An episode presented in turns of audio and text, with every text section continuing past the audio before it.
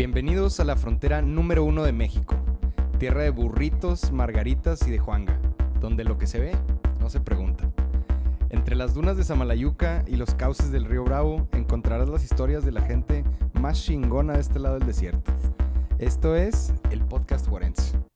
¿Qué hubo, gente? ¿Cómo están? El día de hoy estamos aquí con Luis Monroy, un empresario juarense, eh, un Juaritos de corazón que eh, es conocido por, por, haber hecho un negocio muy chido que se llama Rocco. Eh, no sé si ya lo hayan conocido, es una cafetería que, que empezó así chiquita y, y, hoy en día pues ya tiene un restaurante muy padre, muy de vanguardia en, en la zona de Cantabria. Uh -huh, Cantabria. Y, sí. y, bueno, ya también, o sea, ya más bien es un restaurante, ¿verdad? Pero, sí. este, pues bueno, an an antes de entrar en materia, bienvenido. Gracias. Eh, qué, gracias. qué, gusto tenerte, tenerte, por acá. Aquí. Gracias, buenos días. Pues sí, este, empezamos, empezamos en Rocco hace 23 años. Oye, pero an antes, pero, de, antes de entrar en tema, eh, eh, hablemos de ti. Ah, hablemos, este... Ajá, sí. hablemos justamente pues de la persona de, de Luis Monroy, eh, emprendedor desde hace cuánto tiempo. Sí, pues déjame te cuento un poquito. Eh, soy originario de Chihuahua, pero llegué aquí a Juárez cuando tenía dos o tres años de edad. Vale. Ahorita tengo 54 años, o sea que ya. Ya, no, ya, ya yo, yo, creo que ya. Ya ni, ya ni deberías decir que es Chihuahua. Así es. No, y de hecho, y de hecho, este. No niega la cruz. A pesar de que toda la familia y los abuelos y los primos y todo Están en allá. Chihuahua toda la vida y las navidades y, y, la verdad siempre me gustó mucho Chihuahua, se me hizo bonito, me gustaba ir, eh, siempre he defendido a Juárez así a... Oye, sobre todo allá, ¿no? O sea, yo que parte de mi familia también, también es de Chihuahua. Chihuahua. Eh, pues, o sea, en algunas ocasiones yo los escuchaba y como que escuchaba cómo se referían a Juárez y así de pues primero no dices nada porque no sabes qué rollo, ¿verdad? Pero conforme allá vas creciendo dices, oye, eso no es cierto, o sea, o eso qué rollo, güey. O sea, yo creo que también por, por eso se ha dado como el, el, pique Juárez, siempre, Juárez siempre. Chihuahua, ¿no? En sí. todo. sí, sí, sí. Este, sí, no, muchas veces este, de, de niño a, hasta me tocó así típico con, con, con algunos que eran mayores que yo y que me Te molestaban peleabas. por Juárez y, y sí, o sea, renegando o casi hasta llorando, ¿no? Del coraje sí. que te daba. Pero, pero, este, a pesar de que iba a Chihuahua y, y, y, les preguntaba a mis papás que por qué vivíamos en Juárez, uh -huh. este, siempre cuando regresaba me sentía muy bien aquí. Entonces... O sea, nunca te dio como la espinita de decir, oigan, pues ya ahora que ya estoy más grande, ya me quiero regresar para acá. Chihuahua. No, me dio la espinita de irme muchas veces, ¿no? Ya. Este, ¿A eh, dónde? A donde fuera. este, oye, tengo un no, amigo. No eres el único, güey. No eres tengo el un único. amigo que, que burlándose o jugando dice: Este, no hay mejor lugar para vivir que Juárez. Porque cuando. Cuando sales, todo está bien fregón. Está Hijo de su así, madre, ¿no? Pero, pero bueno, te digo, el, ese es el tipo de gente que queremos callarle la boca con este espacio. Sí. Para ti, ¿qué dijiste? Bola de gente que no tiene idea de la oportunidad que hay en esta ciudad. Sí. Bueno, pues lo dice cotorreando, ¿no? Sí, claro. Lo dice. Cotorreando, pero entre broma no, y broma. No, sí, lo, lo, dice jugando, pero este, pues también es una medio invitación a, a mejorar, mejorar, a mejorar, mejorar, Juárez, ¿verdad? A mejorar Obvio. en todos los aspectos, porque pues si salimos a la calle y abrimos los ojos, pues es muy fácil sí. este, darte cuenta de muchas cosas que no están bien. Claro. claro. Y que debemos de cambiar. Entre... ¿Tú por qué empezarías? Así, si, si tú fueras, eh, digo, aquí por decir algo, ¿no? Pero eh, a mí me gustaba hacer esto en, en, mis grupos de liderazgo. Si tú fueras presidente, ¿con qué entrarías? O sea, ¿qué, qué te gustaría cambiar? Acá? Sí, pues se, se, necesitan espacios, espacios públicos, o sea, no puede ser posible que, que, que, falten lugares para que los niños, los jóvenes, los adultos este, hagan ejercicio, por ejemplo. Este, Es algo bien sencillo, pero que te eleva un chorro la calidad de vida, tener un espacio bonito, Bonito, en el cual diría que bonito, porque tal vez hay espacios, pero no están bonitos y ni siquiera equipados. y no son seguros. Ajá, o sea, o, o no, o no están diseñados para eso, Para ¿verdad? eso. Pero la gente dice, bueno, pues este es el mejorcito lugar, pues ahí voy, y ahí camino sí. y ahí corro. ¿Sabes? A mí que me da un chorro de coraje ver parques que hace mucho tiempo con buena intención de decir, ah, vamos a crearle un parquecito a esta colonia, lo pusieron con pasto. O sea. ¿en qué momento pensaron que en un desierto Sí, iba a crecer fácil y bonito el pasto? O Cuesta pa- muchísimo. Entonces, o sea, ya luego vas viendo que, pues en realidad lo que hay que hacer es en algunos lugares poner piedritas para que no se levante tanto la tierra, que necesitas poner plantas desérticas, que necesitas pensar en otros esquemas, incluso como por poner una idea, ¿no? Y es que mi jefe es un experto en agua. Esa es tu propuesta para Pero por presidente. abajo, güey, o sea, tú puedes ponerle, ya ves que las calles se inundan mucho. O sea, si las diseñaras de modo que tuvieran una cierta pendiente para que el agua corriera hacia el parque, o sea, estarías alimentando constantemente el subsuelo de esa zona y no la harías tan árida, que crearías un poquito pequeños oasis, además de que le ahorrarías mucho maltrato a los baches de la ciudad, ¿verdad? Pues sí. Sí, que o parece sea- que les damos mantenimiento cuando llueve, güey. Sí, o sea, el diseño de la ciudad está pésimo. Sí, sí, sí. Este, o sea, está, o sea, tú ves, ¿no? O sea, es, un, es un desastre el crecimiento y, Sí, sí, y las distancias. Y luego, una cosa que definitivamente necesita ya solucionarse es lo del transporte. O sea, una ciudad, aunque sea desierto, aunque haga calor, frío, lo que sea, una ciudad en donde se puede transportar una persona de su casa al centro o de su casa a su trabajo eficientemente, cómodamente y con wifi y lo que tú quieras, pues es una ciudad que va a funcionar mil veces mejor. Entonces, eh, es, es, es muy frustrante ver que de repente te dice la gente, pues es que de tal hora a tal hora ya no me puedo ir a mi casa. Y el Uber es muy caro, y etcétera. Y, y pues en las ciudades número uno del mundo, si algo funciona bien es el transporte. Exacto. Y ni siquiera tiene que ser la número uno, ¿verdad? Existen muchas otras No. que no son número uno, que tienen un buen transporte o un transporte público Países, funcional, güey. O sea, lo mínimo, ¿no? países mucho menos fuertes Que, que México. que México Sí. Y ciudades mucho menos importantes que Juárez. Sí, somos frontera. Imagínate cuánta gente no pasa aquí de todo el mundo. No, o sea, y no empecemos a decir nombres, cabrón, imagínate. porque, porque de San José no van a estar hablando. no, eh, pongo ese ejemplo porque San José, Costa Rica. Eh, Costa Rica, hay, hay quien le llega a decir que es la Suiza de Centroamérica y este, que dicen que tienen más progreso que en el resto de Latinoamérica y así. A ver, o sea, en algunas cosas es cierto, a pesar de que estamos hablando de un país chiquito, güey. O sea, estamos hablando de que 5 millones de habitantes. Chihuahua debe de ser más fuerte que Costa Rica. Caben como cinco Costa Ricas en Chihuahua, güey. O sea, en- pero ¿a qué voy? Eh, mucha gente le, le tira a San José. Dice, no, es que lo más bonito de Costa Rica son sus playas y sus eh, zonas, reservas naturales y los volcanes y todo eso. Y es cierto.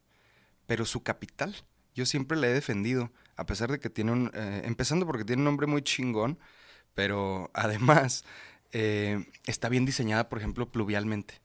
Todas las calles tienen esta onda y tienen un carrilito, porque además llueve un chorro. O sea, ellos sí piensan en eso. Aquí no pensamos en la lluvia cuando construimos, pero eso nos da en la torre. Entonces, las calles, por ejemplo, ese simple hecho, no hay baches. O sea, o hay muchos menos baches. Los camiones. O sea, por lo mismo de que están cuidados, pues son camiones más nuevos, más bonitos. eh, tienen hasta su, su como metrito ahí dentro de un trenecito. Dices, oye, Y las, no me cuadra, no me dan los números. y las personas lo cuidan. Porque cuando está mal, no cuidamos las Sí, cosas. no, pues ya está echado a perder, güey. Ya síguele Sí. echando basura. O sea, Que algo que les duele allá, por ejemplo, es el sistema de autobuses interno. O sea, ese no está tan, tan fuerte, por ejemplo, como en México, que sí tenemos esa infraestructura y demás. Digo, por hacer el comparativo. Pero es un tema. O sea, eso Sí, del sí, transporte digo. público en Juárez es un súper tema que nos duele, que no han podido resolver lo del Juárez Bus porque quién sabe qué chingados. Este, porque son mil factores y que los concesionarios y que el- la suficiencia de buses, yo ya no sé ni en qué va eso, ¿ah? pero nos urge, no surge. Pues no, no, no sabemos y, y, y es eh, vital que se resuelva porque además ya se hizo una inversión grande, Ya se afectaron las vías de comunicación bastante como para que no circule ningún camión por ahí. Pero esa es, eso es precisamente algo bueno que tiene Juárez.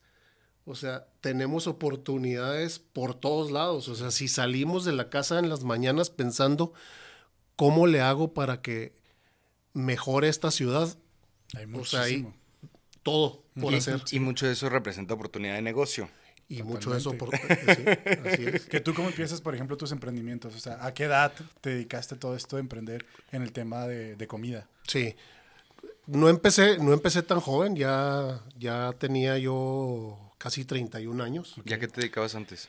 Nada más como paréntesis. trabajaba. Empleado en, en qué áreas? Estuve, estuve, me gradué y luego estuve trabajando en una empresa constructora un tiempo y luego estuve trabajando en, en una empresa de promoción de bienes raíces industriales y de ahí prácticamente eh, me salí, renuncié para, Para poner para empezar. Para Fuiste el cliché de ese vato que dice, estoy harto de mi vida de empleado y quiero ser mi propio jefe. güey". No, no estaba harto, pero sabes que, este, pues es lo que les quiero platicar. O sea, siempre desde niño Tenía- yo este, tuve en mente tener mi propio negocio.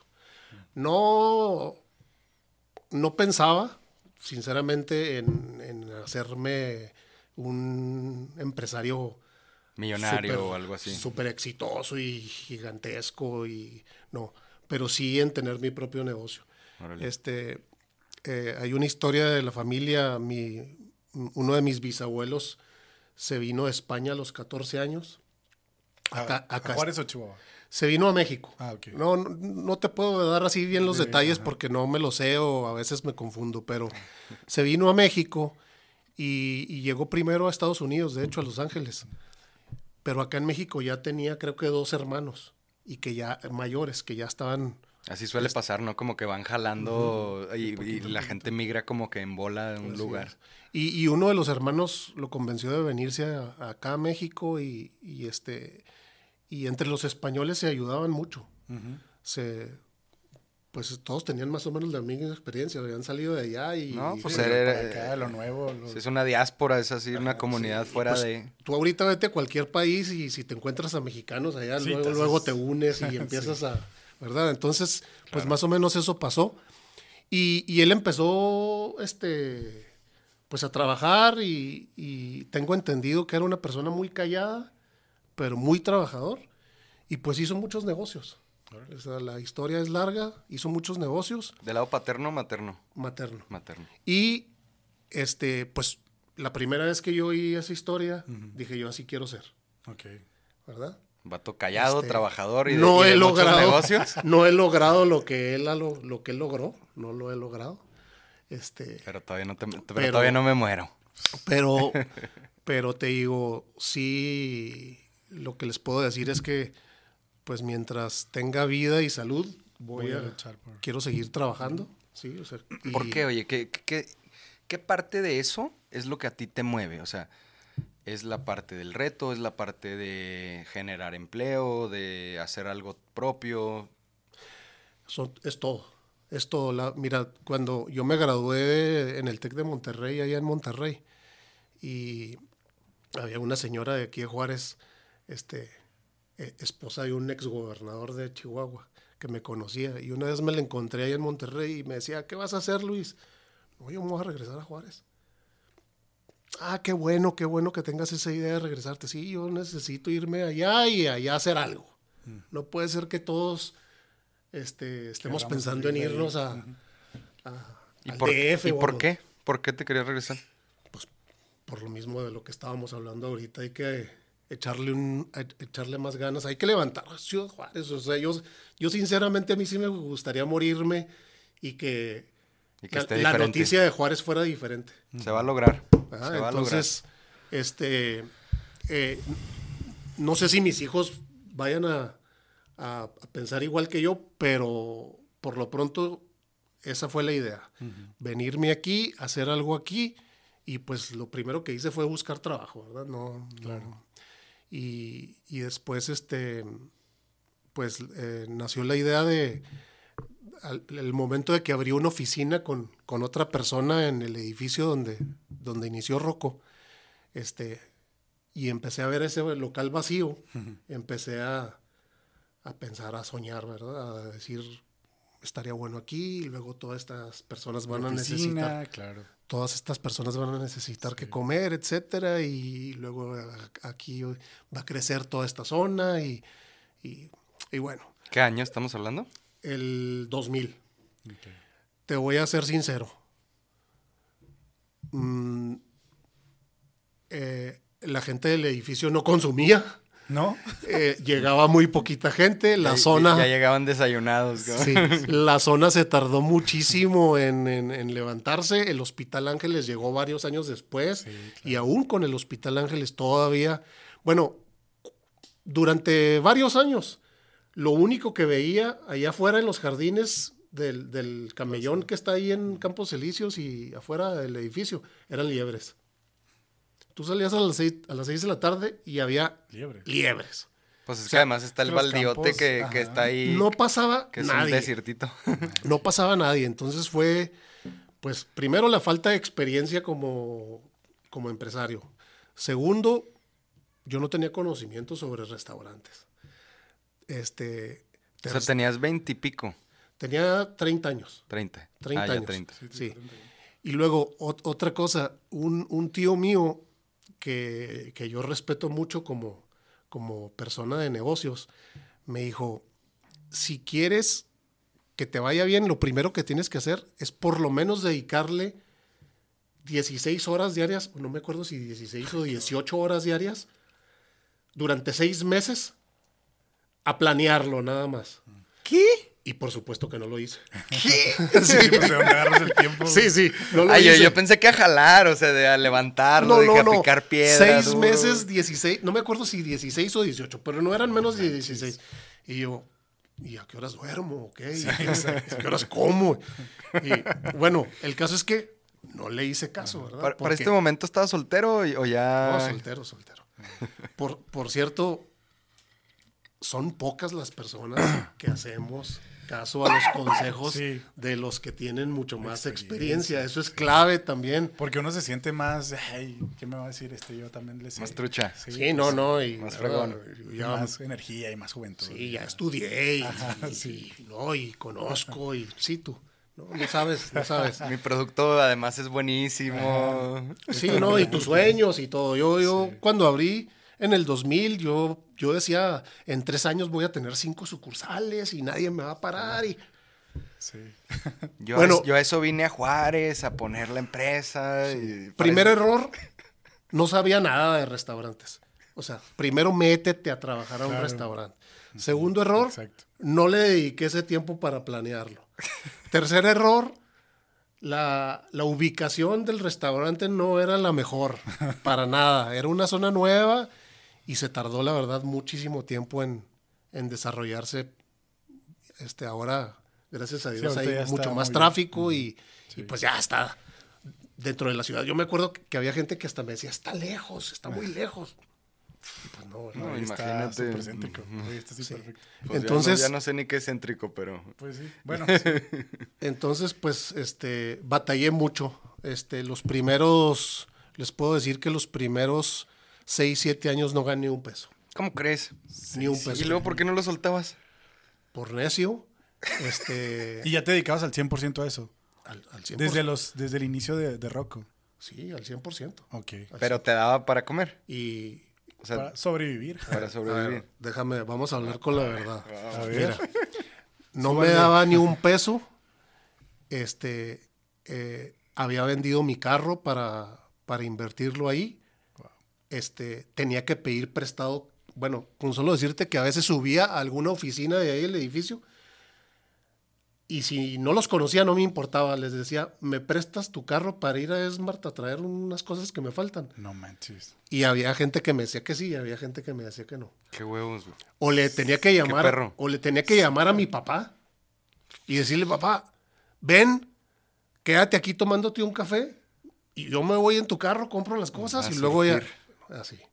Y para, y para ir al banco y etcétera. Obviamente era barrer, trapear, lavar platos, lavar eh, cubiertos, atender. eh, ¿Y tú haces todo? Todo, sí, bueno, y pues había, había Empleados. otras tres personas, ¿verdad? Ah. Pero había que meterle a todo. Y te puedo decir que una vez llegaron mis, las tres personas que trabajaban conmigo, llegaron tarde. Este, no me acuerdo si De yo esos llegué. días que se junta. Yo llegué a las seis y media o siete. Este, empecé a preparar todo. Se suponía que ellos llegaban siete y media para abrir a las ocho. No llegaba nadie, no llegaba nadie. A las ocho entran seis señoras.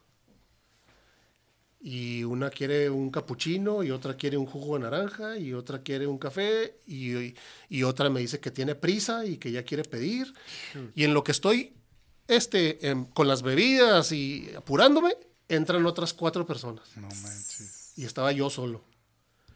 Y ya tenía que entrar a la cocina y el omelette, y bueno, y, y luego todas pidieron algo diferente.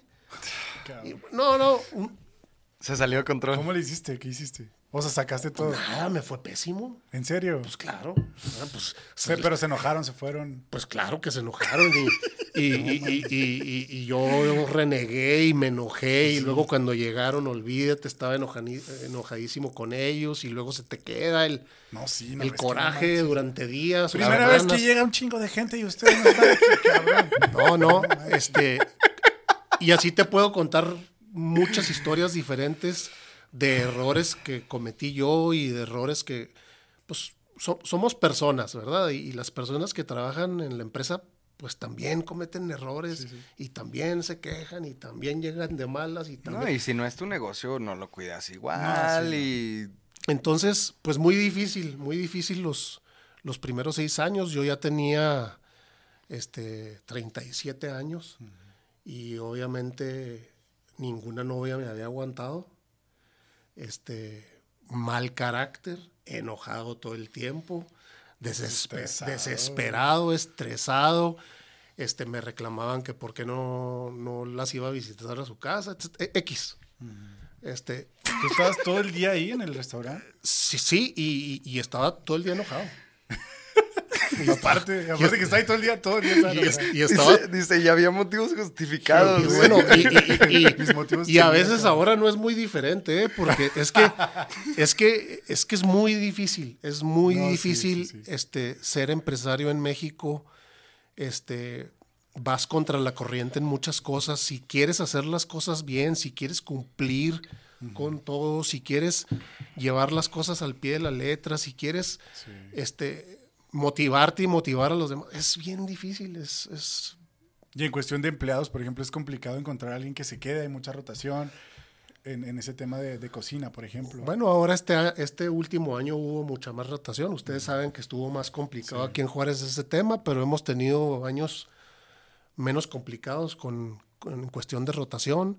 Este, ha habido personas que han durado bastante. Hay personas que, que están conmigo todavía y que tienen ya este, desde el 2006 conmigo, por ejemplo. Pues ya para Este, 20. Bueno, sí. 17 17. por ahí, ¿no? Igual que uno, ¿verdad? Se desaniman, se animan, se enojan, se frustran. ahí sí. Igual. Qué Y- chido. wow. Y, y, pues tenemos que trabajar y ponernos de acuerdo y, y- y seguir adelante. Y, y luego, pues, por ejemplo, te puedo contar que el año pasado, pues, no sé, a lo mejor contratamos a 20 personas diferentes y de esas 20 personas, muchos mm, se presentaban el primer día y el segundo día ya no iban, eh, o una semana.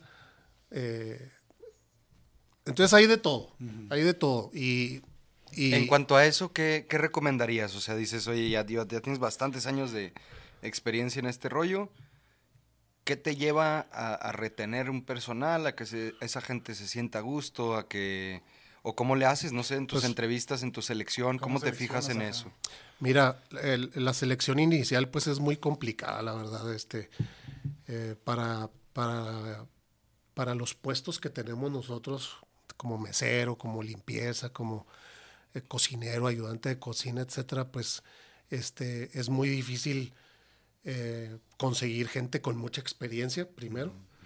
Em, Porque ya están acaparados en algún otro lado. Pues sí, y, y- y normalmente los que buscan ese tipo de trabajos pues son jóvenes, estudiantes. Y entonces pues mu- muchas veces el estudiante pues eh, se quiere ir de vacaciones cuando, Sí. cuando le tocan vacaciones. Este, nada si más no me voy, dice, si no renuncio. nada más quiere trabajar un rato pues para conseguir, para conseguir un dinero, etcétera. Hay otros que, que, que les termina gustando más Sí. el trabajo y, y se quedan y le apuestan. O tienen deudas. Y sí, y luego hay otros pues que se terminan casando y tienen hijos y Tienen que y, pues, atorarle, y, pues, o no. y, pues, ahora sí hay que Sí. y entonces pues el- el- la selección inicial es muy complicada porque no estás buscando eh, a una persona con experiencia y con, con ciertas Más bien me imagino que te fijas en, en ciertos otros temas como su Más responsabilidad, personal, ajá, su... más de la persona, ¿no? Pues, pues su manera de ser, su actitud, ¿verdad? Su actitud. actitud. inicial. O sea, eh, eh, se ha sentado gente enfrente de mí que me han dicho, eh, quiero trabajar. Y luego, ¿por qué? Y ni siquiera saben. Y entonces, eh, y- y- y- o, o- o están muertos del miedo enfrente de ti. Ajá. Y, y otras personas que te hablan de frente, te sonríen, te dicen, es que me encanta el roco y yo he venido aquí a desayunar muchas veces y me gustaría trabajar aquí. Ah, pues dices, venga. Ah, Claro. y pero a veces te llevas la sorpresa de que el De- que de pensabas que no, sí, otro y el que el pensabas que sí, no, Sí. ¿verdad? Sí, Esa sí, es la, la realidad. Sí, el que estudia nomás para la entrevista, pero ya a la mera hora es como de, "No, no, yo Sí, pasé el examen de la entrevista, pero pues no, no, Ahora, no se me da. ahora con WhatsApp, pues muchísima gente solicitando trabajo, pero y luego los citas para platicar con ellos y no van. No llegan, sí. Y sí, por sí, WhatsApp te dicen que están pues totes y que aquí y allá. Y entonces, oye, pues primer requisito, preséntate a una entrevista. Y no van. Este, entonces, pues eh, complicado ese tema, pero pues nada, Oye. nada que no sufra cualquier otro empresario en, aquí en México. ¿verdad? Hablando de, hablando de ese tema, o sea, ¿cuáles dirías que son eh, otros retos que, cual- si alguien quiere empezar un negocio desde cero, o sea, que tú qué recomendación le darías, qué reflexiones tienes al respecto? Eh, evidentemente ya nos contaste que has batallado mucho. Me imagino que habrá incluso otras cuestiones que no nos estás contando de, Sí, de todos estos años, ¿verdad? O sea, pero ¿qué, qué piensas al respecto? Mira, lo primero, lo que te comenté, o sea, si te vas a meter a, a, a- a vender lápices, pues averigua primero sobre los lápices.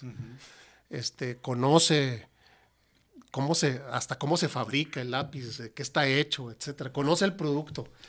Este, o métete a trabajar a una papelería en donde vendan lápices.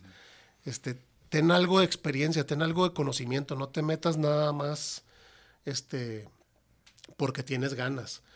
Eh, planéalo bien, como les dije. Me dieron el tip y no lo hice. Y pues me costó. Esa falta de planeación me costó. Tuve que ir aprendiendo sobre la marcha y pues me costó muchos... eh, Es más lento el crecimiento, ¿no? Si vas aprendiendo sobre la marcha. tal vez. m- m- más lento y, y a veces imposible. O sea, yo tuve suerte. Sí, Y cansado emocionalmente, ¿no? De, ya, No, yo, estoy, yo estoy sorprendido, o sea, que, que hayas seguido después de Después 6, de 7 seis, años sin hacer dinero. Bueno, te, te voy a ser sincero, un, un día muy desesperado, este, muy, muy, muy desesperado, o sea, eh, cerré, cerré. Y, y luego me topé a mi papá y me dice, pasó, fui al roco y estaba cerrado. Sí, ya cerré. ¿Cómo que ya cerraste? Ya, ya no puedo más, ya no quiero, ya me cansé, no he ganado ni un peso, ya llevo tantos años, ya, basta. Ya Y- estuvo de esta tortura. y pues no sé si el siguiente día o cuándo, pero me dijo, oye, préstame las llaves. Este, yo todavía no avisaba ahí porque pues pago renta, ¿verdad? Soy un claro, obvio. Yo todavía no avisaba nada, etcétera. Y él fue, le habló a algunas personas y lo abrió. Y un mes después, yo ya con un poquito de calma, este, me reintegré. Órale. Si no hubiera sido por eso, ese negocio ya no existiría. O sea, yo ya estaba decidido a que ya, o sea, me voy a ir a buscar trabajo o a ver qué voy a hacer, pero pues no, no puede ser aquí. O sea, si me voy a vender chicles allá al semáforo me va a ir mejor. Le mandamos un saludote a tu jefe que, Sí. que fregón. Entonces él fue e hizo eso y, y- y, pues es algo que me podría dar pena decirlo, pero pues no me da, Hombre, al contrario. no me da pena porque No, casi me haces llorar. Sí, eh, es que sabes que sea, está cañón. el, el empresario en México, eh, cuando quieres hacer algo bien, te puedes quedar muy solo. Te puedes quedar muy solo. O sea, es muy fácil que nadie te... te- te- soporte. te- no, y es muy difícil no ser empresario y entender al empresario que está tratando y que está tratando y, que, sí, sí, y que te digo, vas contra la corriente iniciando, porque pues no es lo mismo iniciar que tomar un, un negocio que ya Sí, que ya. que ya... Te han dado, Sí, claro. o sea, si algún día uno de mis hijos decide seguirle con el negocio, pues bueno, yo ya le di 40 años, ¿verdad? No, pues sí, claro. Entonces, iniciar desde cero es, es, es complicadísimo y, y- y te digo, y sobre todo si lo quieres hacer bien, si quieres... ¿A eso te refieres con pagar bien el sueldo, poner, tenerlos en nómina? Con hacer las cosas... No evadir bien. impuestos. eh, ¿qué, qué otro tipo de cosas son las que se hacen Digo, en- no es- no allá en China? Pues, pues mira, pues, pues mira, típico de aquí de, de México, el contrabando de mercancías, de licor, de etcétera. Importar O sea, cosas y, y no pagar impuestos. ¿A, a eso te refieres? Pues sí, o sea, te sale más caro comprarlo bien, te sale más caro pagar. Sí, lo, lo importas, o sea, más bien trayéndotelo tú de- del otro lado, ¿no? Sí, entonces, pues muchísimas, muchísimas cosas que puedes hacer para ahorrarte dinero, pero que te lo puede hacer más fácil, entre comillas, pero también Pero yo digo que para crecer y para durar 40, 50, 60, 70 años, o inclusive que algún día se convierta en un negocio grande, que, que- que de varias generaciones dentro de la familia o lo que sea, este, no, es imposible Sí, si no lo haces bien. Oye, y Este, luego abriste la Y, segunda y ese- y esa es tu sucursal. tirada, me imagino, na- nada más para cerrar. ¿Esa es tu tirada? O sea, que, que sea una, una institución así. Pues a mí me gustaría que, a mí me Que gustaría, trascienda a generaciones. mí me gustaría, sí, o sea, mi intención es que, pues el negocio que, que, que yo tenga, el que sea, sea restaurante o sea lo que sea, eh, pues siga Claro. generando bienestar, porque al fin de cuentas el negocio es, genera bienestar, o sea, Totalmente. si yo te enseñara lo que se paga en diferentes y, lo, y, y a proveedores, a, a, a los permisos, seguros, este, impuestos, nóminas, Infonavit, etcétera. Es una maquinita de bienestar. Entonces, eh, el, eh, Esther, eh, eh, está, estamos equivocados si creemos que con un gobierno que nos dé vamos a estar hechotes. No. Necesitamos abrir empresas, necesitamos eh, eh, generar empleos, necesitamos generar bienestar, no el bienestar de que deposítame aquí mis... Sí, eso no, no es real, güey. O sea, así no funciona el mundo, ¿no? O sea, ¿cómo vas a estar dependiendo? Digo que, que yo entiendo que hay mucha gente que no tiene ni para el pan. Sí, hay gente para la que sí se le, ayuda, Y que le viene sí, bien una ayuda, ¿verdad? O sea, pero el tema es cuando te gastas toda la lana en, en eso y, y no la pones en dinámicas que rompan los círculos de No, pobreza. ayudar no está mal. De hecho, muchas empresas mexicanas, a su nivel, nosotros también a nuestro nivel, este, este, ayudamos de muchas, de No, muchas claro, maneras. Obviamente. Este, este, negocios. Y hay otras que son tranzas. ¿verdad? O sea, todo, pero tenemos de negocios como Bimbo, tenemos a eh, pues todo lo que viene siendo aquí derivado de, de la, de la embotelladora de la coca. O sea, hay mu- Pues- muchas otras empresas. Pues mira, te ¿verdad? puedo platicar, el, el año pasado o el antepasado, ya no, no recuerdo cuándo fue, que hubo la crisis de agua allá en Nuevo León. Ah, sí, el año pasado. Bueno, pues las, las cervecerías y las empresas de refrescos y muchas otras empresas de Monterrey grandes donaron muchísima agua. De- agua que tenían ellos en sus reservas para la producción, agua embotellada para tomar, muchísima agua, Órale. Muchísima. Y eso muchas veces las empresas lo hacen sin, sin que se note. Y muchas veces hay muchos empresarios que ayudan mucho y que no, y que no lo andan publicando, ¿verdad? Claro, O claro. sea, no, no, van a no, poner un espectacular, oye, yo fulanito Donamos doné esto, pues, ¿no? Entonces, las empresas son muy importantes. Las empresas no, no, eh, este, está mal el, el concepto de que las empresas siempre son para que el dueño de la empresa nada, se haga millonario. Este, de hecho, si aquí en México haces las cosas bien y le trabajas bien duro, es bien difícil hacerte millonario. Esos que se hacen millonarios en dos años, tres años, yo, Algo hay ahí. yo no- bueno, pues no sé, pero no lo veo tan fácil. Claro. No, no. Si tú, si tú revisas las historias de esas empresas que, que mencionaste ahorita, son 100 años de trabajo. Y, y generación tras generación. Y, y, y los mismos empleados te cuentan este, cómo trabajaron 35, 40 años ahí, cómo vieron crecer la empresa y cómo les ayudaron. Entonces, es este. Necesitamos entender muy bien el, el asunto del, del, em- del- del emprendedor, del emprendedor Totalmente. y de lo. Y por lo mismo deberían de haber apoyos. O sea, yo, yo, lo creo, yo creo que lo importante es, Exacto. se debe de apoyar el, el- el desarrollo de proyectos, el desarrollo de empresas, el desarrollo de tecnología, de innovación.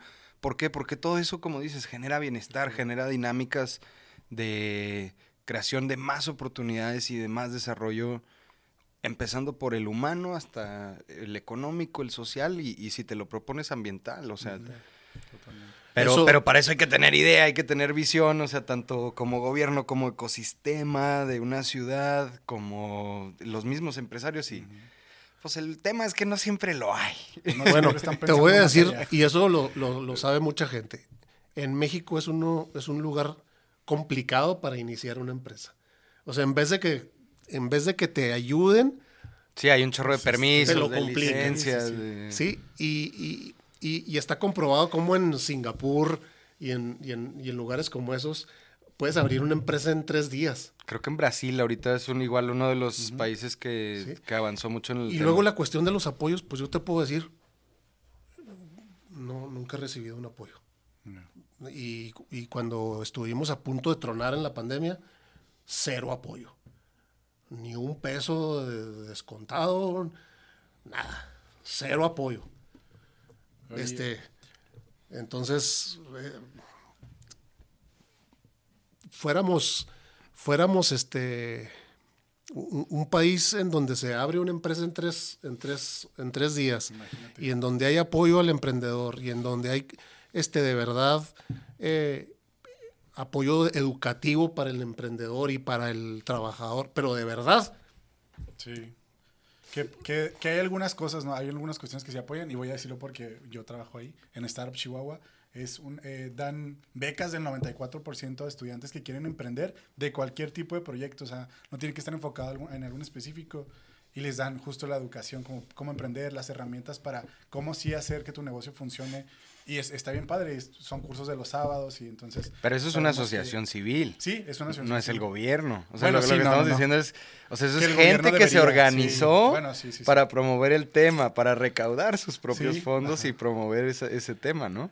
Claro. No, no nos vayamos tan lejos. O sea, pero insisto, son iniciativas privadas. Privadas. Mira, no nos vayamos tan lejos. sociales. Si tú quieres abrir un negocio en El Paso y tienes el capital para abrirlo, porque pues obviamente necesitas capital, pero si es muchas veces más fácil ¿Cómo que aquí- crees? que aquí. Claro. No Y- manches.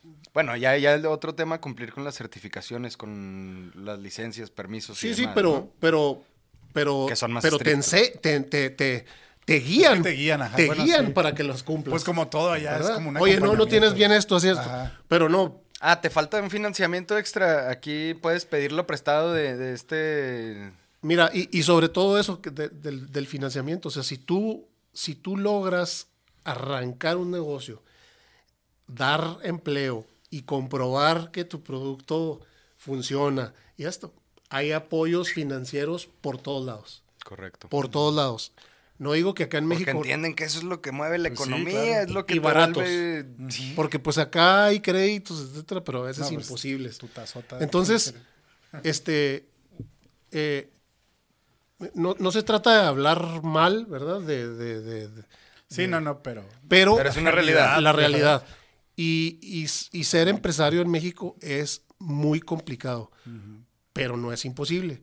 Y lo, y lo que queremos, los que somos empresarios serios, es que sea más fácil, que, que, que podamos tener acceso a financiamiento más barato, que, que, que la gente que contratemos esté mejor educada. O sea, no, hay una falta de preparación en México impresionante. ¿Y qué pasaría si estuviéramos al revés, verdad? Si hubiera educación, si hubiera Apoyo. apoyo. Y- Seguramente. Y, y Ciudad Juárez, olvídate. Imagínate, Ciudad Juárez enseguida el país más importante del mundo, el mercado más importante del mundo, y que hiciéramos que estuviera al revés, que el transporte funcionara, que la educación funcionara, que este, la salud funcionara, etcétera. Olvídate. O sea, esta ciudad sería, Potencia. Sí. Yo lo creo. Y lo tiene. es, es, es fuerte, es importante en ciertos aspectos. Sí, en todo lo industrial es referente mundial. Entonces, pues eh, por eso yo me quise venir a Juárez y no quedarme a trabajar en Monterrey o a lo mejor otras oportunidades que se me presentaron. Este, y, y por eso, por eso es la razón. Y por eso me aguanté y, y cuando tenía que llorar, lloraba. Pero, y, y luego hasta que me desesperé y hice lo que les dije que hice. No y, y este, y pues también estoy consciente que no todo el mundo tiene las oportunidades y no todo el mundo tiene la ayuda del papá que se va Sí, a, que pre- va y te abre a el- prestarte el carro para que vayas por los tomates y, y que vaya a abre el negocio cuando tú te desesperaste y lo cerraste. Qué cuando- gran historia. Entonces, este, pues también por eso, eh, eh, eh, las, no te digo que es la primera vez ni la última que me dieron ganas de cerrarlo. Este, en la pandemia estuvo muy complicado, pensé en cerrar, pensé en, en vender, pensé en vender las sillas, o sea, De en veras. muchas cosas pensé, Wow. pero también gracias a eso que hizo mi papá, este, he dicho, no, no, no, no me puedo rajar. Hay no una manera. rajar, no me puedo rajar. Tiene que haber solución. Sí, gran enseñanza. Y, y luego también te voy a contar otra, otro punto por el que no me he rajado. A ver.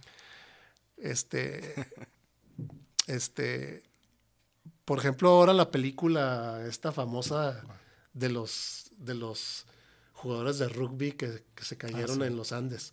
No la he visto, pero yo me sé la historia. Sí, se comieron Pero entonces ellos. ves historias de ese tipo y dices, no, por favor. O sea, o sea, yo quiero rajarme que porque aquí hay baches en la calle y aquellos no se rajaron cuando se estaban muriendo Sí, allá congelándose. Entonces, al, al- al ver ese tipo de historias y conocer ese tipo de historias y leer y, y, dices, no me puedo rajar, ¿verdad?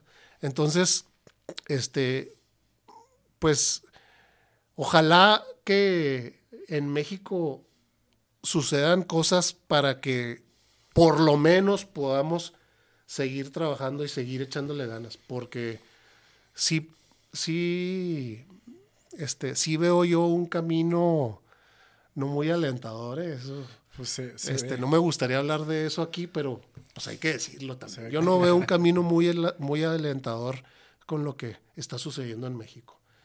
Y tenemos que salir a la calle y echarle ganas todos. Claro, que esa es la misión de todos en el día a día, ¿no?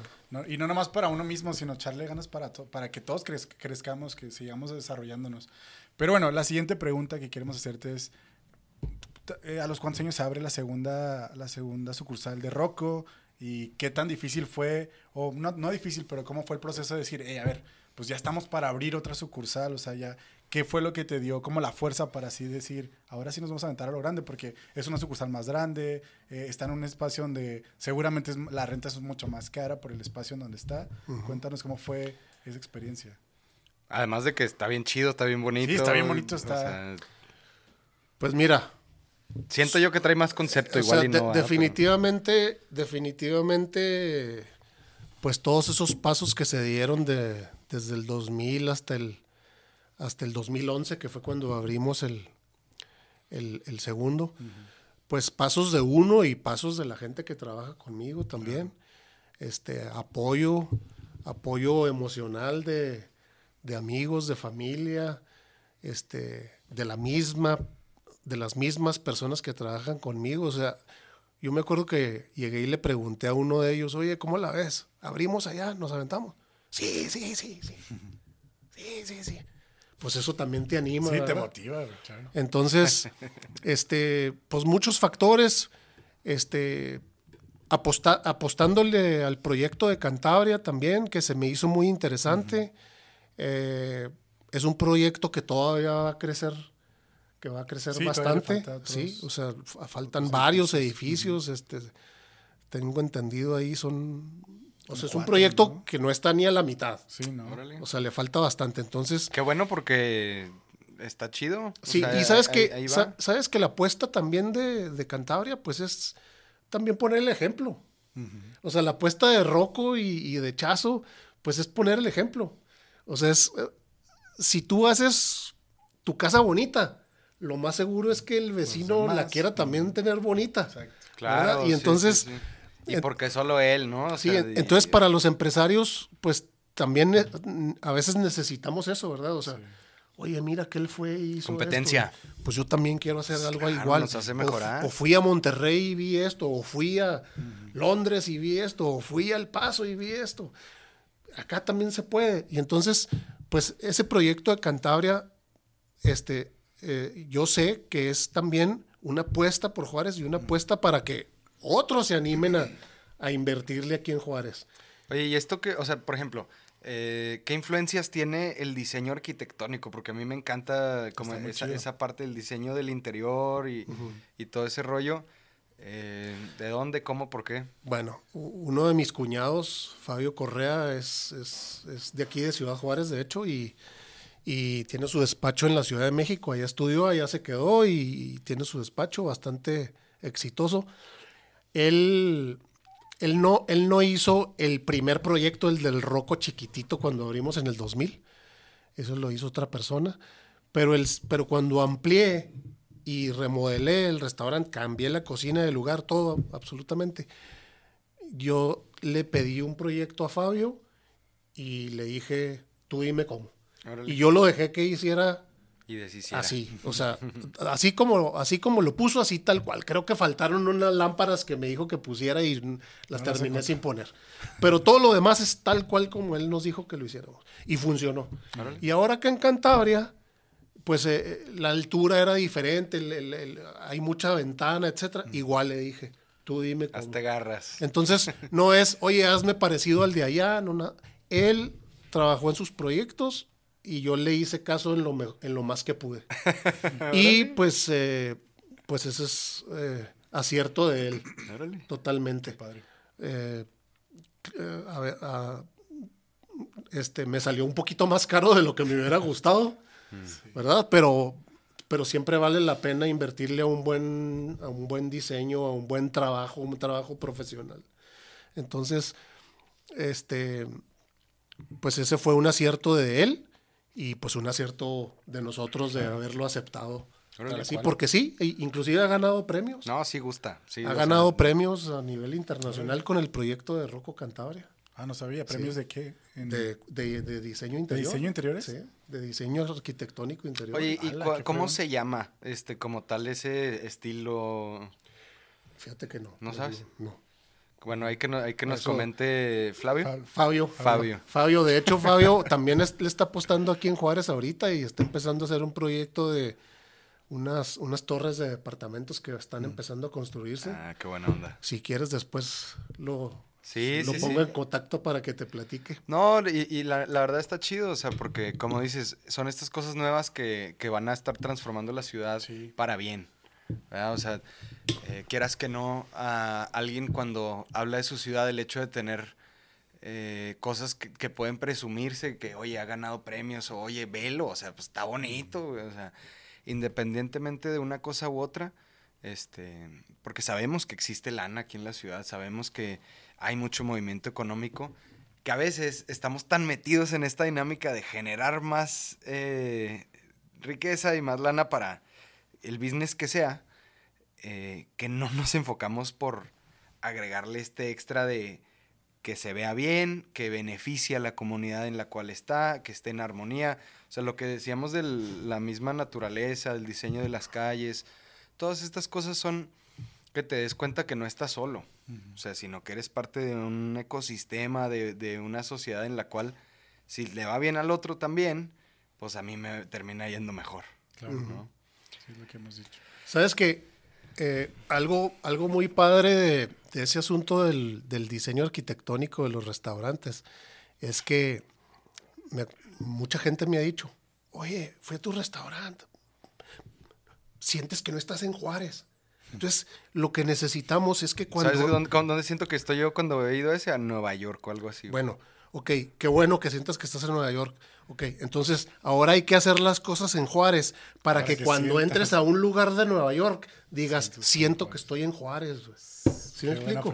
Crack. O sea, necesitamos cambiar las cosas aquí en Juárez para que cuando vayas a Londres, a Tokio, a Nueva York, a París, digas, está mejor en Juárez, está más padre en Juárez. O sea, este, ese proyecto de Cantabria, mi cuñado, lo, inscribió en un, concurso a nivel internacional que se hizo en Londres. Y te digo que había miles de diseños participando. Rocco Cantabria entró en los últimos días. Oye, pero a ver, que, eh, en los últimos días entró. Critícame, bueno, mi crítica sería, digo, ya que vamos a entrar en materia, que tiene demasiadas ventanas, entonces para mí tiene mucha pérdida térmica. No, muy complicado. sí, eso, eso sí es real o, tienen una manera es muy real, es muy real. Hemos tenido, hemos tenido problemas con. Digo, ahorita que está haciendo un friazo, por ejemplo. Mantenerlo caliente. Sabes que es más fácil calentarlo que enfriarlo. Y luego en pues por la cuando le pega el solezote de agosto. Sí, o sea, cuando, cuando está lleno, pues el calor, el calor humano y el calor, calor de la cocina y el, y el calor este, inclusive del poco sol que pegue en las ventanas te ayuda, pero en el verano ha sido un problema y, la verdad es que hemos eh, batallado mucho. Este, sí, eh, si te digo, si si yo vuelvo a abrir un restaurante, no lo abro con tantas ventanas. Es que está cañón. Pero está muy padre, ¿no? Pero está muy padre con tantas ventanas también. Entonces sí. Ya tengo uno más que quiero más, ¿no? Sí. Este, en, en, ese aspecto. Ahora el siguiente va a ser estilo cabañita. En, ese aspecto me gusta más el, el de acá de Campos Elíseos porque, porque sí, las ventanas. Hijo de. ¿Te gustaría abrir más? ¿Sabes qué? ¿O, qué, tiradas tienes ahorita de negocios? Sabes que no te voy a decir que no, este, pero no lo tengo en mente ahorita una tercera sucursal de Rocco. ¿En el paso? De Chazo sí. Ok. O sea, en Chazo sí le quiero echar todas las ganas y quiero convertir esa marca en una marca fuerte y bien posicionada y no nada más en Juárez. Ok. Este, Rocco, eh, después de lo que pasó con el COVID, este, estoy más, más precavido. Y también quiero ver qué va a pasar aquí en México, 2024, etcétera, etcétera. ¿Qué va a suceder? Y, está, está, está complicado para, para la persona que quiere invertir y quiere invertir a largo plazo. este, a lo mejor si dices, no, pues quiero invertir ahí, quiero abrir un puestito y a ver qué sucede, pues es más fácil. Pero si quieres invertir a largo plazo y meterle a la arquitectura y echarle todos los kilos, este, yo creo que ahorita sí, no, hay no tenemos un, no tenemos un entorno así tan estable, ¿verdad? Sí. Pero y sin embargo sigue habiendo crecimiento económico, demográfico de la ciudad porque Juárez es una ciudad tan vibrante y con tanto movimiento económico y tanta relevancia geopolítica que no puedes, eh, que no le ganas. Bueno, déjame contarte lo que me pasó con, con Rocco acá en Campos Elíseos. En el, en el 2008, 2009 y 2010 estuvo terrible aquí en Juárez el asunto, ¿verdad? Impresionante. Este, y ahí, ahí, y ahí nos quedamos. muchos restauranteros se fueron a, a invertir en el paso, a ver cómo le hacían, etcétera. Bueno, ya si les fue bien, les fue mal, no sé. porque no, no, no sé bien. Pero pues yo no, yo me quedé ahí, no, no podía yo irme al paso, no, no, no había capital para eso ni nada. Pero en el 2010, digo, pues no nada más le voy a seguir, sino que lo voy a ampliar. Y entonces se desocupó un local de enseguida y estaban todavía los balazos y todo, todo lo que daba. Y se desocupó el local de enseguida y fui firme el contrato y, y a ver de dónde saco el dinero. Y ahí pum, pum, pum. Y mucha gente me decía, ¿estás seguro, Luis? No, que está seguro que está muy, muy, este, peligroso aquí y el otro. Y sí, sí estoy seguro, y sí estoy seguro. Y luego Barrancas, el edificio estaba abierto, no había... No estaba cercado. No estaba, en, sí, no había reja, no había barda. y, y, sucedieron algunas cosas ahí de robos de automóviles en el estacionamiento. Y yo empecé a insistir de que se cerrara. De Protéjanlo. Y estuve insistiendo como dos años. Órale. Y por fin se decidieron y lo cerraron y me decían, te va a ir mal. Te va a dejar de venir la gente. Pues no. Contrario. Con la barda y la remodelación, ¡pum! Se llenó. Fue ahí la explosión de... Daba un poquito más de seguridad. Y además empecé a ver a otros restauranteros ahí visitándome. Restauranteros más importantes y más grandes ahí viendo a ver qué hizo este aquí. Y te digo, en vez de, en vez de tener miedo esto, lo hicimos. Nomás que ahora yo, sí tengo un poquito más de miedo. ¿eh? también son diferentes las situaciones, o sea, eh, son muchas cosas, ¿no? Pero sí le, sí le quiero, Oye, sí quiero seguirle, sí quiero te, voy a hacer una pregunta que no quiero que me tomes a mal, pero conforme avanza la edad, eh, te vuelves más precavido, ¿no? O sea, o, más miedoso porque pues sabes también la magnitud de la, pues mira, las eh, dificultades, güey, ¿no? Mira, yo me terminé casando a los 42 años por todo ese tema de roco. Y, y, fíjate que fue todo. Eso de apostarle, este, yo inclusive estaba viendo hasta irme a otra ciudad a invertir, en ya salirme de Juárez. Pues no, dije, no nada más no me salgo, le voy a invertir aquí, voy a expandirme aquí y voy a molestar para que se haga esa barda. Y pum, todo funcionó. Y me casé. Nada más que ahora tengo hijos.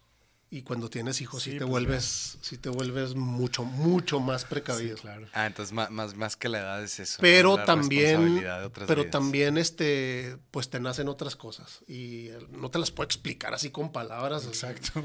Este, pero, pero sí quiero, sí quiero, y, y, sobre todo quiero que ellos vean que aunque no es fácil, se puede. Entonces ese tipo de, de mentalidad, de, actitud de de seguirle adelante, si se puede, inclusive con los obstáculos que se presentan y todo. Pero, pues la realidad, así ya siendo muy sincero, sí estoy muy, muy precavido. qué frío. Y, y este, y pues... ¿Cómo quisieras que tus hijos te recordaran? Pues mira, a mí me gusta, les he dedicado muchísimas horas. Eso me lo reclamó el negocio también, porque pues este, le quité horas al negocio y el negocio es, muy celoso. el negocio es celoso, pero no me, no, me arrepiento de, eso para nada. Les he dedicado muchas horas y, y, pues yo, yo lo que quiero, o sea, a veces pienso, ¿verdad? Híjole, y si me muero y esto y el otro. Y este... Em, y lo que quiero es que ellos sepan que su papá ahí estaba, ¿verdad? Que, que y, y, la verdad es que siempre trato de sonreír con ellos, siempre trato de, de que sea positivo y de, le, bajas poquito ahí al. Pues dejas, al, de dejar de lado al, mal genio y a las broncas. el estrés y el mal humor. y este Tengo un carácter tengo un carácter fuerte. fuerte. Norteñón. Este, mis, compañeros de trabajo no, no, no, este, este, no la pasan bien a veces porque, este, soy exigente, soy, este, soy duro, pero también soy duro conmigo. Entonces. Empiezas por el ejemplo, pues. Entonces, te digo, este, a lo mejor si tú vas y le preguntas a uno de los chavos que trabajan conmigo, no, pues siempre anda enojado. Pues. Pues, este pero, pero, este, más que enojado es seriedad. Este, me he vuelto más serio. Antes era más de cotorrear ahí con ellos y así. Me he vuelto más serio, más, más estricto y más, pero más estricto conmigo también. Este, algunos lo entienden, algunos no lo entienden, algunos lo aceptan, algunos no lo aceptan, pero pues es parte del show. Este, Y ni que fuera una monedita de oro. Y- Para gustarle a todo hecho, mundo. Sí, y este y pero pero pero con mis hijos con mis hijos lo que quiero o sea también soy estricto pero te digo lo que quiero es que sepan que mi papá aquí estaba presente hasta, hasta que se murió Ey, ¿verdad? Siempre estuvo. no no necesariamente me dio todo me dijo que sí a todo me, me, me consentía de todo pero aquí estaba aquí estaba aquí estaba o sea por ejemplo he tratado de no perderme un evento de ellos, un festival, un bailable, un, un- un show que te hagan en la casa. Siempre tratar de, de estar presente. Y, y, pues eso, ya lo demás de que si trabajé mucho, trabajé Que es algo que hace mucha falta, Luis, ¿eh? O sea, se sabe que en México y en muchos lados del mundo hay papás ausentes. O sea, por, por uno u otro motivo y, y creo que está en nosotros como hombres Cambiar. eso. decir, o sea, pues si, si vas a tener hijos, o sea, y, y quizá tú tienes tus propias historias de carencia o lo que sea, pues romper esos círculos también, ¿verdad? O sea, porque si no empezamos por reconocer que somos un país bien machista y, o sea, con muchas carencias de ese lado, que sí son círculos de, de otras cosas, pero pues ir- irla rompiendo, ¿no? Se, se me hace muy chido es- escucharte decir eso, o sea, eh, a- oír a alguien que, que anda aportando todas estas cosas por fuera, pero que, si que al menos tratemos de estar, güey, empezando por ahí, ¿verdad? Si queremos que Juárez cambie, Empezar. tenemos que cambiar los juarenses. Exacto. Si no le bajamos ya a las cosas que hacemos mal y le, y le metemos más a las cosas que podemos hacer bien, no va a cambiar. No van a venir los alemanes ni los... Nadie va a venir aquí a cambiarnos. De hecho, a veces que estamos hablando de política y así hablando de México, etcétera, siempre les digo, señores, a los políticos no los importamos de Alemania, salen de nuestras casas, de nuestras familias. Nosotros somos los que estamos mal. Si seguimos igual, van a seguir saliendo políticos corruptos, supercorruptos y extracorruptos. Pero porque son hijos de la sociedad que los parió. Y los, y los políticos que son buenos, porque si hay políticos que son buenos y hay gente decente también en la política, salieron de familias son que hijos. le chambean y le echan con ganas. Entonces, la única manera es de que ahí en las casas, en nuestras casas, cambie la cosa. Claro. Esa es la única manera. Buenísimo. Pregunta obligada, pero no, no, no tanto del podcast, pues esto es diferente. Más bien una pregunta obligada que, me- que me dijeron que te hiciera. El panqué de la casa. ¿Sabías que iba a tener un boom o no? No. No, No, no, no. Fue como nada más la entrada de... Sorpresa total, sorpresa total. sí sabes que es un boom, ¿no? O sea, de que Sí, todo claro, el mundo es... claro. Y un- hubo un tiempo en que este teníamos un todavía vendemos, pero no, no, ya no es así como que uno de las superestrellas, pero la, la- la- la sopa de lentejas, Ahora sí, sí, que yo nada más le hablé, ¿Sopa o una crema? Crema. no, la sopa, la sopa de las lentejas, ¿no? Así. Esa no la he probado y, ahí. ¿Y qué hice yo para hacer las lentejas? Le hablé a, a mi mamá, ¿cómo haces las lentejas? No, pues le pongo así, ok. Pues esas están Ah, ricas. no pues hay esas- magia ni a nada. esas les voy a preguntar. ¿no? Pero la sopa de lentejas fue, este, y de hecho, no era la sopa de lentejas, eran las rocolentejas. Ándele. Tengo amigos que se burlan de mí. Tengo, un- Por el nombre. tengo amigos que se burlan de mí porque, oye, Luis, son las rocolentejas, los rocochilaquiles, los roco. ro- a todos le pones roco ya. Y luego me dicen, ¿te vas a ir de roco vacaciones? Y así. No, man. Entonces, las rocolentejas, olvídate, se volvieron famosas. Pero Suena como a juguete o algo así, ¿no? Pues te digo, cuando, cuando, cuando haces algo en tu negocio, este, Es pues hay sorpresas así, o sea, nunca sabes cuál. Por ejemplo, te, te- te voy a invitar a que los pruebes. Hay unos huevos que se llaman los huevos rotos. Y es un platillo que no inventamos nosotros, es un platillo muy famoso allá en Madrid. ¿Es en, es en una cazuela como Con neg- papas. negra? No, son, Oh. son papas a la francesa con unos huevos estrellados Qué encima. rico. Pero En se un supone- plato normal. Sí, sí. Y tú vas allá a Madrid, hay un lugar que se llama Casa Lucio, Ajá. y entras, y lo primero que dice así, así en la ent- entrada de la puerta, dice, aquí le hemos roto los huevos a más de dos millones de personas. Ay, no mames. Pero bueno, eh, eh, y, y- y tú, Qui- Quiero ir a que me rompan unos huevitos y tú- allá. y tú Suena- vas- Suena rico, güey. tú vas a Casa Lucio, y la verdad es que te dan... Es un servicio así súper informal, súper rápido, así. Y te ponen unas papas grasosotas así hirviendo con dos huevos estrellados encima y punto. Bueno, acá los hacemos con más cuidado. Con más amor. Más amor. Las papas no están grasosotas. Te cuidamos los huevos aquí. Los, sí, los puedes hacer, los puedes pedir con papas al horno también, o sea que no son fritas, Ok. de las dos maneras, y luego los son los dos huevos estrellados y le puedes poner chistorra, jamón serrano o chorizo, lo que tú quieras ahí. Bueno, de repente hay No, gente pues que los pongamos- prueba y dice, Pongámosle fecha, güey. hay gente que los prueba y dice, ah, caray, nunca me lo imaginé. O sea, los leí en el menú y para nada se me antojaron. Pero ahora que los probé y empiezan a regresar por los huevos rojos. Qué rico. Hay que ir por unos. Pero pues así es, o sea, nunca sabes. Sí, no sabes qué es lo que va a pegar más. Y el panqué de la casa, pues sí, es un exitazo. Sí.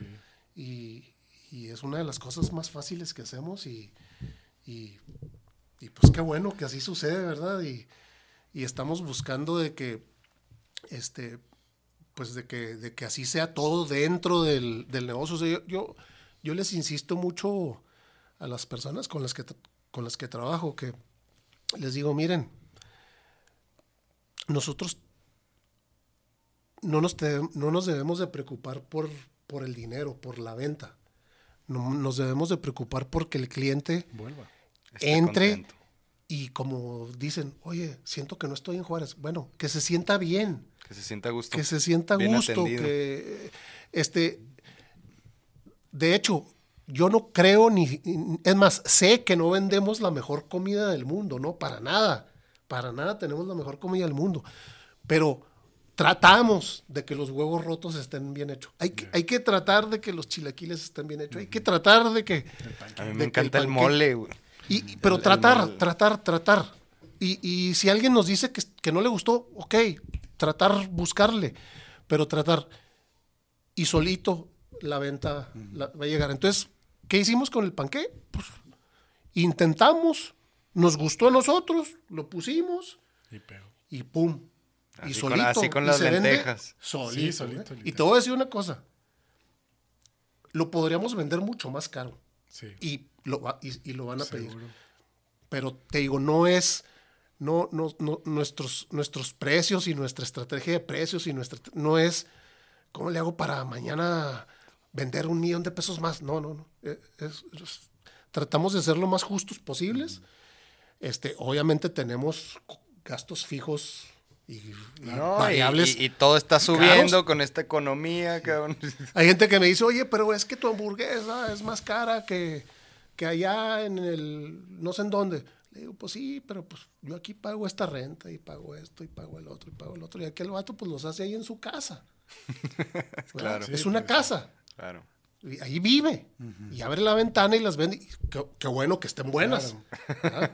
Pero pues no es el mismo costo. No, no es el mismo servicio, Entonces, no es la misma pues, experiencia. tratar, tratar de ser lo, lo más justos posibles y, y- pero de, y de hecho, este, como en cualquier grupo de, y en cualquier grupo de personas y como en cualquier grupo donde haya personas, empresa, donde haya muchas personas, pues hay muchos conflictos entre las personas, ¿verdad? y, y- y renegamos y nos quejamos y, y aquel no hizo y aquel no, y tú por qué no hiciste y por qué no cumpliste, etcétera. Pero el chiste es que al final de cuentas, el cliente, nosotros resolvamos eso ahí adentro y el cliente Se vaya contento. se vaya contento. En resumen, Eh, eso. El, ¿no? el- Sí. el- el- el éxito del- del- de cualquier negocio para mí es eso, o sea, es que el producto cumpla con las expectativas y el precio sea justo y el cliente se vaya contento. ¿Qué es Y, lo que buscamos? y este y solito, solito llegan los... ¿Qué los- porcentaje dirías que es la calidad del producto que, y qué tanto el trato? No, muchísimo. O sea, fíjate, durante muchos años. Durante, mu- 100 y 100. durante muchos años, personalmente, todos los días fui a comprar los, tomates, las cebollas, las naranjas, los zanahorias, personalmente, personalmente. O sea, ¿Qué porcentaje le no había, a cada cosa? no teníamos proveedor que llegara en su camioneta a entregarnos. Ahora sí. Era, era, este, siempre, o sea, siempre cuidé tomate por tomate. Y, y te digo, y hay veces que hasta yo mismo decía, oye, qué exagerado. Qué exagerado. O sea, cada, cada naranja la tocaba bien y, y, me- y te tardas más y le inviertes más tiempo, etcétera. Pero, pues claro que es importante, muy importante. La limpieza, el, el orden, el, el, este, la lavada de las manos, el uso del cubrebocas, o sea, todo, todo es importante y todo el día insistimos y todo el día este, nos cansamos de repetirlo y todo el día y, y- y hay gente que te, que te hace caso a la primera y hay gente que le tienes que estar diciendo todo el día, por favor, lávate las manos, claro. ponte el cubrebocas. Pero así es, Pues tiene que ser. no puedes, no puedes dejar de, de exigirte y de exigir porque se va para abajo. Exacto. Muy bien, pues antes de cerrar, quiero bueno, hacer énfasis en lo que decía Luis de si tú quieres que un, que un negocio, emprender un negocio, pues tienes que saber, conocer del negocio completamente. Y alguien que, si alguien me conoce, y Pepe no sabe esta historia que voy a contar ahorita porque apenas pasó ayer, pero si alguien que me conoce, eh, siempre he querido trabajar de operador en una maquila por la empresa que tenemos que es Boreal y que nos gusta mucho como conocer como los espacios. Y justamente ayer fui a una maquila a pedir trabajo de operador. Porque dije, voy a aguantar, voy, estoy de vacaciones en, en mi trabajo, entonces dije, voy a aguantar una semana para ver cómo funcionan dentro de la maquila, cómo son los procesos para Boreal, ¿no? Para crear nuevos, nuevos, nuevos ¿Te talleres. contrataron? No me contrataron, esa es la cosa. Estaba sobrepreparado. No, no, porque no, yo, o sea, que yo llevé mi certificado de prepa nada más. Y de que, ah, pues de prepa, y, sí, oye. ¿qué trabajas? No, pues trabajaba aquí y acá. Y yo dije, ah, vete a hacer el examen médico. Fui al examen médico, terminé y ya dije, ya, pues ya, yo súper seguro de que me iban a dar la chamba. Y salí y me senté, así que ahorita le hablamos para que, es el proceso, ¿no? De que llenas una solicitud, tus documentos. ¿Cómo te fuiste vestido? Eh, camisa, tenis, así, pues, mm, bueno, no, no como ahorita, pero pantalón de mezclilla, tenis y una, y una camisa. Este, y pues la chamarra, obviamente. Y yo dije, no, seguro me lo dan, pues no, o sea, pues es prepa, dices que tienes hasta prepa y no pasa nada. Y a mí se me hace bien fácil, pues, entrar de, de, de operador. Y, oh, sorpresa, que cuando me dicen, oye, ¿puedes venir? Y lo, sí, Jesús Valenzuela, sí. Y ya me sientan en una silla y lo me dice, eh, no te podemos dar el puesto, el, bueno, no te podemos dar el trabajo de operador. Y yo, ¿pero por qué? No, eso es, es confidencial. Que tengas muy buen día, gracias. Y ya. Y yo, ¿qué pedo? Entonces, estoy en shock todavía. ¿Pero qué no crees? ¿Que te hayan no sé. buscado por ahí? Que... Pues yo no sé si sale como, o sea, que me busquen como en el IMSS, que pues que salga de que "Eh, este vato trabaja, trabaja aquí desde hace tiempo en la mintió, fundación, güey. ajá, o nos mintió y tiene preparación de maestría, no sé, no sé si salga, no sé, pero me sorprende que no me hayan agarrado. Estoy sorprendido, no, no, no estoy de, ¿Estás ofendido? No, no estoy ofendido, ajá, justo iba a decir, no estoy ofendido, pues estoy sorprendido de que no, de que quiero saber por qué no. Y luego pues no te dicen, o sea, que es confidencial. Y yo, ah, Ahora nos proponemos. sí, güey. entonces, mañana voy a ir a otra máquina. Oye, y nada que te dan de baja en la fundación. Por estar queriendo trabajar. No, no, no, no pasa nada. Oye, eso es, eso es algo que, o sea, por ejemplo, con, mi, con mis hijos, este, voy a buscar. O sea, que a tal edad, aunque sea una semana, aunque sean dos ajá. semanas, se vayan a aprender algo, se vayan a trabajar algo, este, porque yo no lo hice y no sabes cómo me arrepiento de, de ¿En el maquilón Vivido. específicamente o...? en donde, o- en todos lados. Aquí en Juárez, olvídate. Sí. De repente te platican que cosas que se fabrican aquí en Juárez y dices, me encantaría entrar y no puedes entrar, ¿verdad? Ajá. Entonces, pero, pero te digo, ve a, ve a Estados Unidos y ve a los universitarios y casi todos trabajan.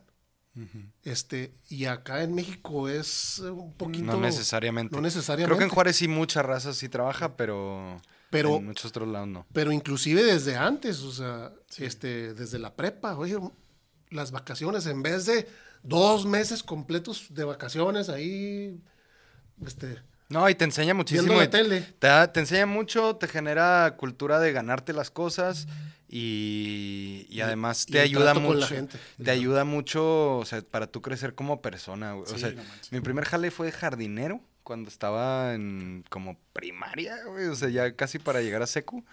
Y luego en la prepa yo fui como ayudante general de oficina. Este, entonces desde ir a comprar el papel de baño hasta ir a entregar cosas vivía en, en México, entonces era puro transporte público moviéndome y explorando toda la ciudad, ¿no? Este, pero mucho aprendizaje. Ujú. En ese caso fue temas de ingeniería y arquitectura y así, que no tiene nada que ver Claro. con lo que hago hoy, pero pues te enseña la responsabilidad Sí, y, y mil cosas. Yo, yo batallé, batallé con, con la escuela. Ah, sí. Y también así como con el negocio, un día dije adiós. Ahí nos vemos. y mi papá me dijo, ¿qué vas a hacer? Pues no, me voy a meter a trabajar. Y fui a pedir trabajo. ¿En la prepa o en qué te saliste? eh, este, entre la prepa, sí, en la prepa. Y este, fui a pedir trabajo y me dijeron, pero pues no, nosotros no te vamos a llevar, ni te vas a llevar carro, ni nada. No, pues en la ruta. Entraba a las 6 de la mañana. Cuatro y media de la mañana me tenía que parar porque no sabía si iba a pasar a las 4.40 o, o a las A las 5 cinco y media. El caso es que, y, hombre, olvídate, puse los pies en la tierra impresionante porque, para empezar, nos pagaban 90 pesos a la semana a los nuevos. Era carrillón y luego algo que me impresionó es, yo, yo me iba sin desayunar. ¿Tú crees que me iba a hacer algo, iba a desayunar o me iban a hacer en mi casa? No.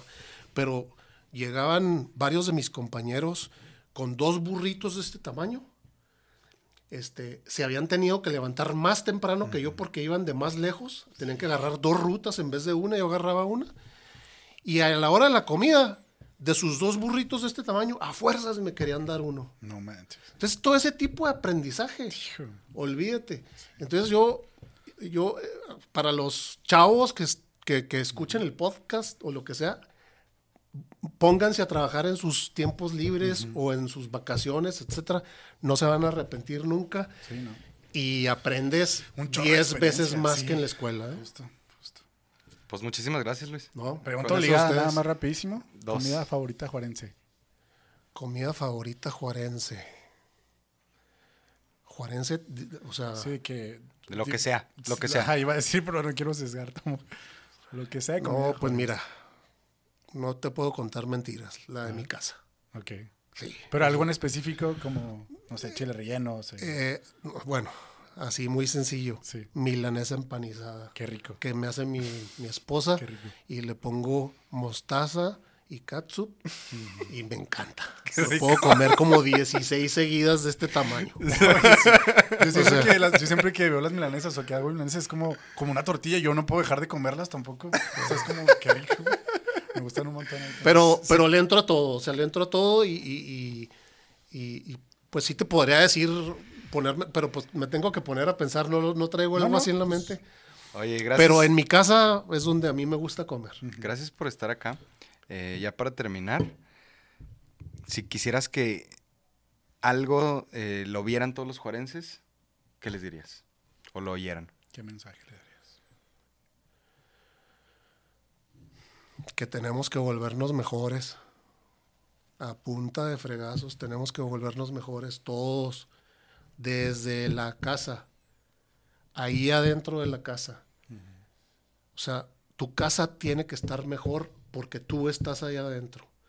En tu trabajo tiene que salir mejor las cosas porque tú estás ahí adentro. En tu relación tiene que, tiene que estar mejor tu esposo, tu esposa o tu novio o tu novia porque tú estás ahí adentro. O sea, tenemos que ser mejores. Mucho mejores. Este, si no, nos podemos quedar bastante más atrás de lo que estamos en comparación de, de otros lugares y, y- y no nos va a gustar. Este, esta ciudad, si nos levantáramos todos, o sea, siempre se lo pongo así, que yo sé que es utópico, ¿no? Pero si nos levantáramos todos mañana y todos hiciéramos bien lo que tenemos que hacer en nuestra casa, en nuestra relación, con nuestros amigos, con nuestros eh, compañeros en nuestro trabajo, etcétera. En un año esto se transforma en una ciudad totalmente diferente. Si lo hiciéramos un año, vendrían los alemanes y los japoneses y los chinos a preguntarnos qué hicimos y nosotros nos sorprenderíamos del resultado. Claro que pues es un sueño, ¿verdad? Pero si tú quieres que mejore la cosa en tu vida, tenemos, tienes que ser mucho mejor, mucho mejor. No, no, no, poquito, no, no, no, mucho mejor. Buenísimo. Perfecto. Muchas gracias. Gracias, Luis. Nos vemos. Gracias, gracias. Saludos.